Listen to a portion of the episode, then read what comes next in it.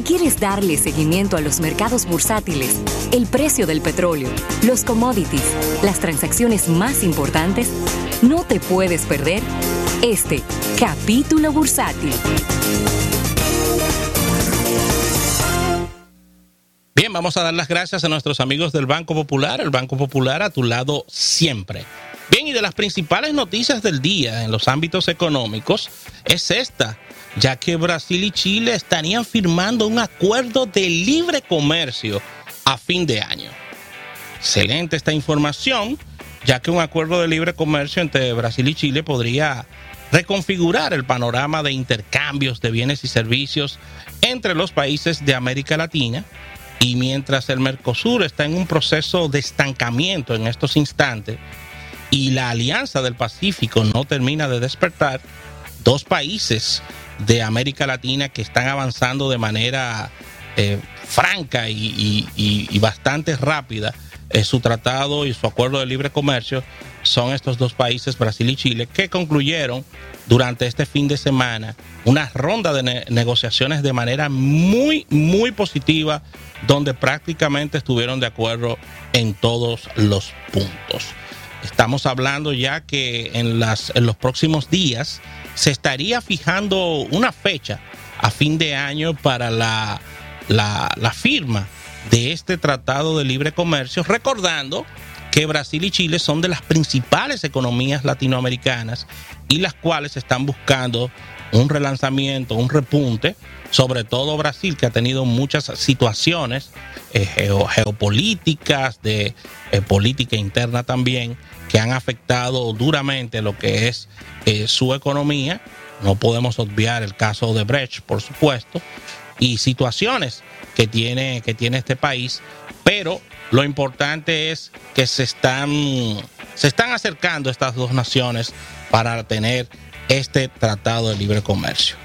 Estamos hablando que el nuevo pacto irá más allá eh, de, algunas sesiones, sino que serían 17 eh, secciones de comercio que incluyen telecomunicaciones, comercio electrónico, servicios, productos, eh, también medidas sanitarias y la eliminación de obstáculos de propiedad intelectual y un capítulo dedicado para las pymes de ambos países. Las negociaciones sobre este acuerdo comenzaron y qué pronto, debe, esto debe estar como buscando el récord Guinness de, de, rapidez en ponerse de acuerdo dos países en un tratado de libre comercio, porque las negociaciones comenzaron el 27 de abril de este mismo año y ya estamos hablando de la firma de un acuerdo para finales de año. Entonces se han producido varias reuniones entre el presidente chileno Sebastián Piñera y también su homólogo brasileño Michel Temer. ¿Él lo firma antes o después de caer, de caer preso? Ay, Dios mío. Pero espérate, que eso no. Así que. Eso no ayuda. Eh, no, espérate, que eso. Sentí odio ahí. No, odio, no, pero que él, está haciendo. Sí, él tiene varias, varias acusaciones. Él está siendo acusado por asuntos de corrupción. Sí, por parte de la fiscalía. Exactamente. Entonces. Pero de todas maneras, mira qué interesante eso, Rafael, porque tú, tú decías que están de acuerdo en prácticamente todo. Sí. ¿De qué te habla eso? Te habla de dos países que prácticamente son complementarios, que no compiten en nada, que se complementan a la perfección y que entienden perfectamente cuál es el rol de cada uno de ellos en el proceso. ¿Tú sabes cuál fue el intercambio comercial entre Chile y Brasil en el 2017? Estamos hablando de 8.500 millones de dólares. Y eso representó ese intercambio un 22% de aumento con relación al año anterior. Así que excelente esta noticia, nos encanta leer esto. Estamos propugnando que la República Dominicana, y venimos diciéndolo desde nuestro nuestros programas especiales desde Curazao, que hay que restablecer estas líneas, ya se está haciendo. Sí para realizar un acuerdo de libre comercio. ¿Dónde está, el aporte del Estado? En todo eso. Porque es verdad que se está haciendo, pero lo están haciendo empresas privadas. Sí, sí. Sí, lo que ya la, parte privada eh, ha hecho prácticamente su parte, que es la de transporte, y ya está del Estado agilizar un tratado de libre comercio con Curazao y quitar ese tema del visado también, que es un dolor de cabeza para, para los visitantes eh, de, de, estas islas, que lo que están buscando es esto, tratado de libre comercio, porque tienen un producto importante que ofrecer, que es el turismo, pero son países que no producen nada. Y, y nosotros queremos hacer llegar productos dominicanos a países como Curazao y Aruba. Porque la entrada de Dominicana en el CARICOM, eso, fue, eso ha sido un fracaso. No se ha podido lograr. No, pero es que eso. Además, entramos al CARICOM. En el CARICOM no pasa nada. Se reúnen, no, que, se reúnen no, ahí. te digo en el sentido porque Curazao, Aruba, todas esas islas están dentro de ese acuerdo comercial que, del Caribe. Que se huelen eso, ahí hay demasiado problema y demasiado y, y, República Dominicana tiene dos o tres enemigos ahí que no nos dejan entrar. Entonces que se huelen eso y que, y que negocien directamente con, con los amigos de Curazao y Aruba. ¿Por qué son tan difíciles los acuerdos de libre comercio entre República Dominicana y otros países? Porque no están en eso, están en política. Es que no están en eso. No están en eso. No están en eso. Mira, Rafaeli, eh, quiero comentar este, las acciones y el resultado trimestral que tiene la empresa McDonald's, que reportó unos resultados financieros trimestrales mucho mejores de lo que esperaba. Eh, ¿Y por qué lo menciono? De entrada eh, es... Miren, miren la importancia que tienen este, este tipo de acciones. Se dice que como están las acciones de McDonald's, está la economía de los Estados Unidos. Así es. Hay acciones, hay valores accionarios de empresas que son representativos de cómo está la sociedad y cómo está la economía.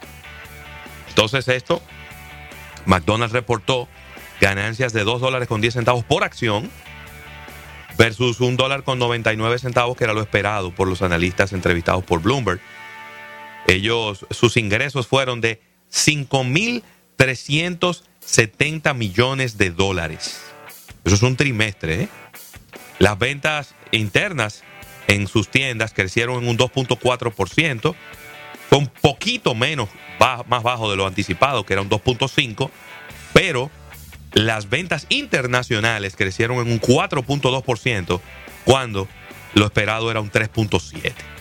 Entonces ahí eh, está la compensación de las ventas internacionales con respecto a la pequeña, pequeña baja, con respecto a lo anticipado en las ventas internas. 13 trimestres consecutivos de ventas positivas. Tiene McDonald's y ahí está todo el mundo muerto de la risa. Eh, y mira, mira el valor que tiene una marca como McDonald's en el mercado internacional, que te permite compensar lo que pierdes en el mercado interno de los Estados Unidos. Mira, McDonald's viene haciendo una labor eh, importante en la República Dominicana, porque mientras algunas eh, empresas o, o, marcas, mejor dicho, sí que tienen que ver con el mundo de la comida rápida están reduciendo sus espacios, están reduciendo sus tiendas. McDonald's lo que está haciendo es creciendo en el tamaño de las mismas. Es impresionante la, la, los espacios que está McDonald's eh, obteniendo en sus, en sus principales tiendas y la verdad que le ha ido muy bien en República Dominicana. Ellos han elaborado un menú que ha sido muy exitoso, debemos de decir. Y unas tiendas enormes. Y unas tiendas enormes, claro que sí. Muy bien. Tenían unos problemas, ya se han resuelto, gracias a Dios, temas de, de seguridad, de situaciones. Bueno, pero, en ese las tipo, noches. pero ese tipo de cosas solamente le va a ocurrir a quien abre 24 horas. A quien abre 24 horas y más. Y más recuerden que es un destino de, de, de, de comida que pasa después de la medianoche Claro. y muchas veces los muchachos están tragueados, ¿no? Y ahí vienen las, las diferencias. Mira, Ravelo, y, y en otra información, Te tengo, te tengo una transacción grandota aquí. hay una transacción. Johnson Johnson ¿Cómo? ha hecho una oferta de 2.100 millones de dólares para comprar a la firma japonesa de cosméticos CIC. Sí. Eso es rarísimo, se escribe porque es CI 2.Z. Esta empresa es una empresa japonesa de tanto de productos para la piel como cosméticos y que tiene productos que aparentemente son muy exitosos en ese mercado asiático como Dr. C Labo, Labo Labo y Genomer que le ayudaría a mejorar el portafolio de innovación de Johnson Johnson a nivel internacional. No es que Johnson Johnson esté inventando la rueda porque ya L'Oreal compró una firma surcoreana de maquillaje y de moda que se llama Nanda. Y Unilever compró a Carver Corea por 2.700 millones de dólares el año pasado. También eh, Louis Vuitton, Moe y Mm. Estée Lauder han invertido en firmas de cosméticos surcoreanas que van creciendo como la espuma. Porque tú sabes que las culturas, hay culturas asiáticas en donde el tema del maquillaje es, es muy débil. Sí. Y hay otras en donde es todo lo contrario, donde es una locura. Y la, la- la cultura surcoreana de este momento es una cultura que yo te podría decir que es, ¿qué podría decirle uno? Post-occidental. Ellos lo que oyen es música pop, Sí. se visten muy parecido, Muy Nueva York. muy, pero muy parecido a la ropa que se utilizaba en los años 80 finales y principios de los 90. Y muy Benetton. Mucho maquillaje, Sí. mucho maquillaje, sobre todo las damas. Tú sabes cuál es el sello de ellos, ¿verdad? En el caso de los caballeros, cómo se pelan el cabello. Claro, el, claro. el orden y los colores que se dan en el Sí, cabello. Y los cabellos como parados, ¿Eh? Como engrifados. ¿sí? Sí, sí, sí. Y las damas Sí. también se hacen unos peinados muy neoyorquinos Sí, y peinados que son totalmente contrarios a su cultura. Extravagantes. Sí. Te lo digo porque, por ejemplo, China no es un país No, China, ¿no? de cosméticos. Tú sabes que no. China no es un país de cosméticos. China es decir, está- tú no ves, tú no ves a las mujeres chinas con maqui- con mucho maquillaje. Acuérdate, acuérdate, acuérdate que en China se produjeron problemas y situaciones. Primero, en vallas digitales y en vallas no digitales, por modelos que estaban excesivamente maquillados. Sí, eh, se produjeron situaciones porque vinieron las quejas de por qué tanto maquillaje, si, Sí. si, eso, si eso no somos nosotros. Y al final tuvieron que quitarla. Y la otra es también quejas por que estaban utilizando modelos extranjeros, entre los cuales se encontraba Brad Pitt en una de esas campañas, y también hubo que retirarlo y poner, y poner modelos chinos. En la cultura china, y eso nos lo decía esta señora eh, apellido San que tú entrevistamos en Marketing Mix. Sí. El, eh, el color en la piel, es decir, el, el- el bronceado, las pecas, las manchas en la piel, no están bien vistas. La piel lo que tiene que estar es blanca, o en el caso de ellos, amarillenta, Dios mío, o sea que yo voy allá y me ven raro. pero muy, muy raro. Sí, pero yo tengo muchas pecas para quien no me Sí, muy raro. Es decir, eh, para ellos tener una piel bien, bien, bien clara y sin ningún tipo de, de- de manchas y de imperfecciones Ah, no, sería, sería lo perfecto. Te salvaste. Yo no, yo, yo, y mira, ¿Eh? yo soy medio amarillento igual que ella. Yo no soy bl- blanco, blanco, ¿Eh? como alguna gente. Yo tendría problemas, sí, serio. Entonces, pero, pero Corea del Sur, Sí, Eh, y por ejemplo, en Hong Kong es otro tema completamente diferente, porque Hong Kong tiene una incidencia e influencia británica muy fuerte, mucho maquillaje también. Pero mira, meti- están metiendo cuartos para allá. Rafael. Y Japón ni hablar. En Japón es todo lo contrario. En Japón se maquilla la cara entera de colores blancos, sí. colores que no existen en la piel de ni- ningún ser humano. Y mucho maquillaje, mucho pintalabios, mucha, muy- muy- se, se pintan mucho las cejas. Que Entonces es un negocio parece que está creciendo mucho en Asia. a nivel asiático, Japón es un es un hito de la moda, o sea, ahí, ahí se hacen pasarelas y todo eso. Así que así que ya lo saben. Mira, y quiero quedarme ahí en transacciones, Ravelo, porque bien calladito, esta no es tan tan grande esta transacción, Ajá. pero no es tan grande tampoco la empresa que se le ha invertido en, en cuanto a valor, quiero decir. Y es que IKEA, calladita y en silencio, compró parte de la marca de indumentaria y ropa HM, Ravelo. ¿Qué yo van a hacer? Mira, el fondo de inversión de IKEA Group, llamado Interago Holding, compró la participación por 200 millones de dólares de, a largo plazo en acciones de HM. Estamos hablando que HM es una minorista que tiene ropa como eh, Mauriz, Genes, HM. Muy, muy exitoso en Europa Muy y- exito- y, en los Estados Unidos. Sí, claro que Sobre sí. todo en la parte oeste Sí, sí, de los. Estados Unidos.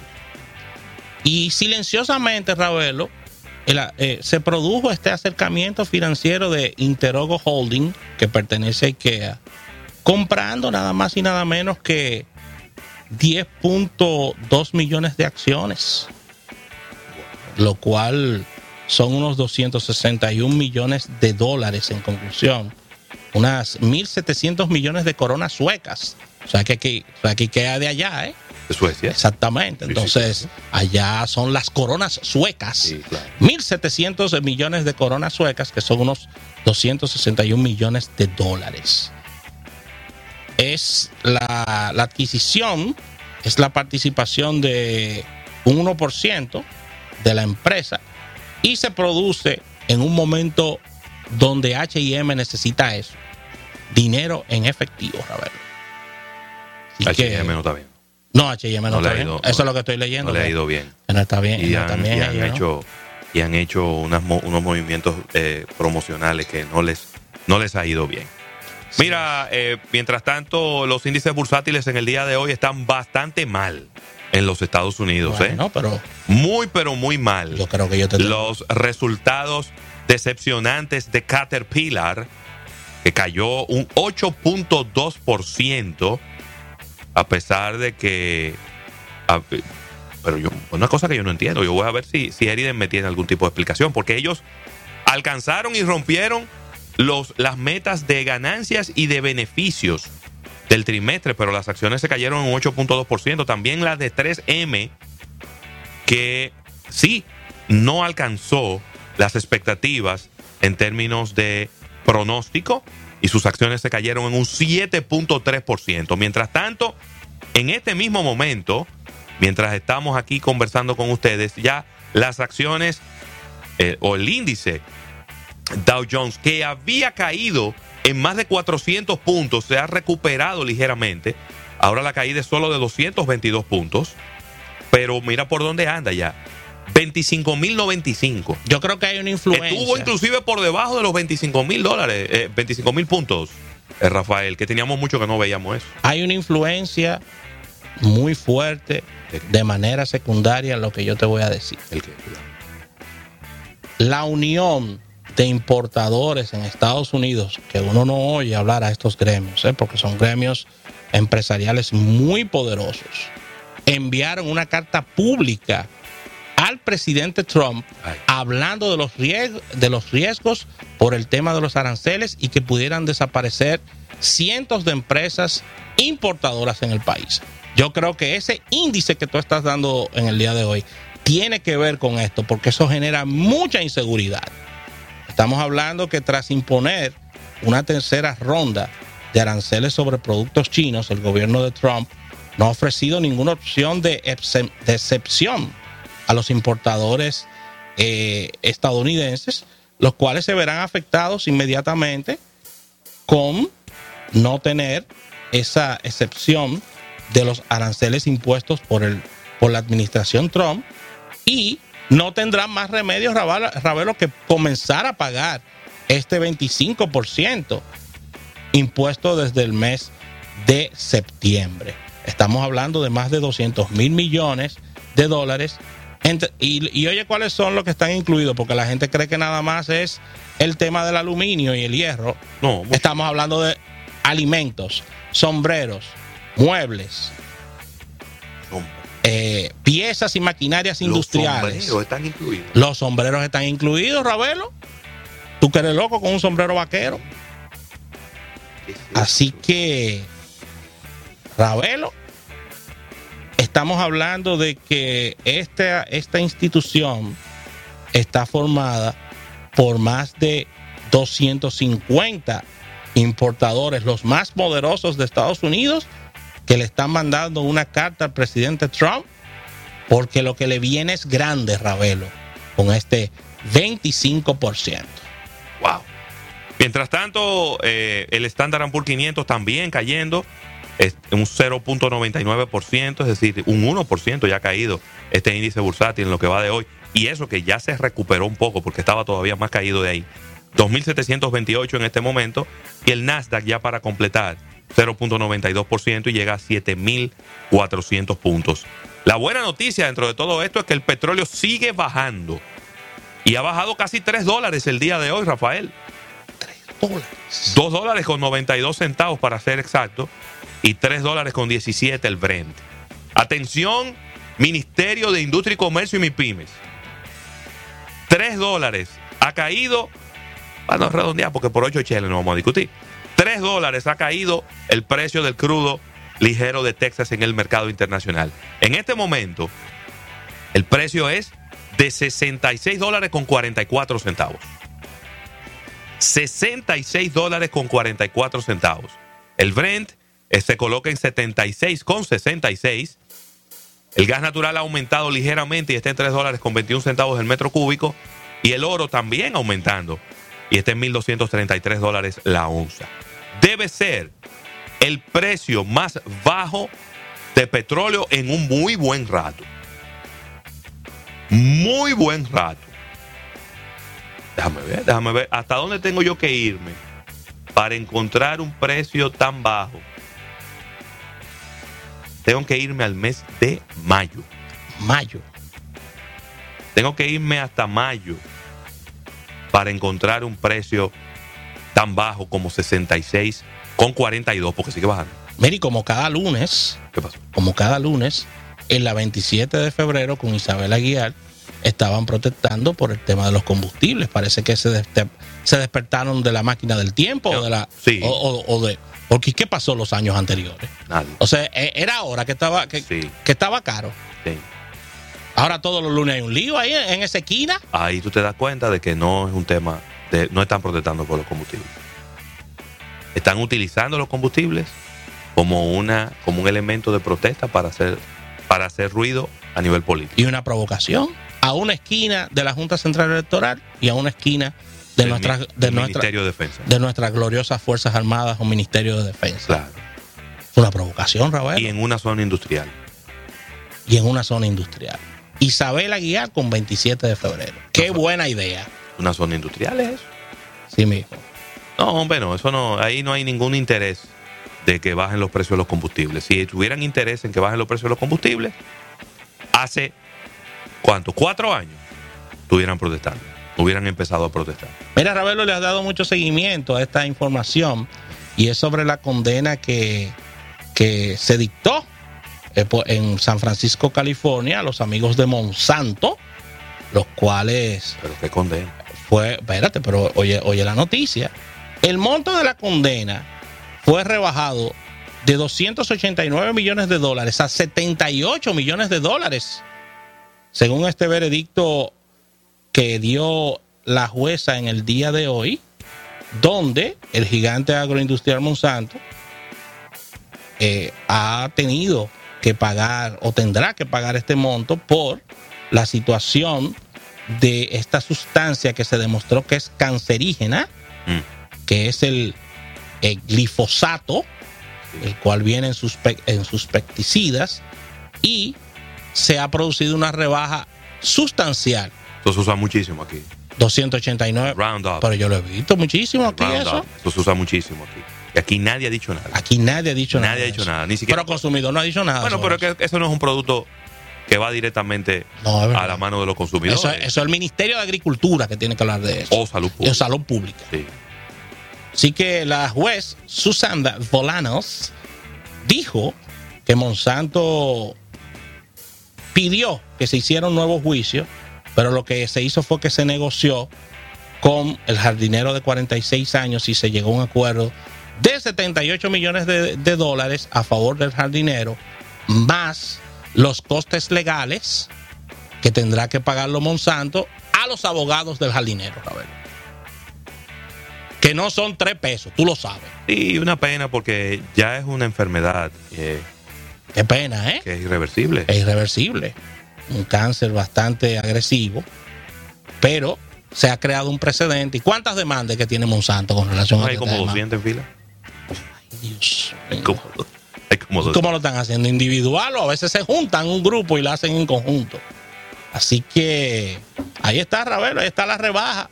Pero esto no se queda aquí, eh, porque como bien dice José Luis Ravelo, esta es una ronda de demandas que tiene Monsanto por esta situación, Ravelo. Sí, señor.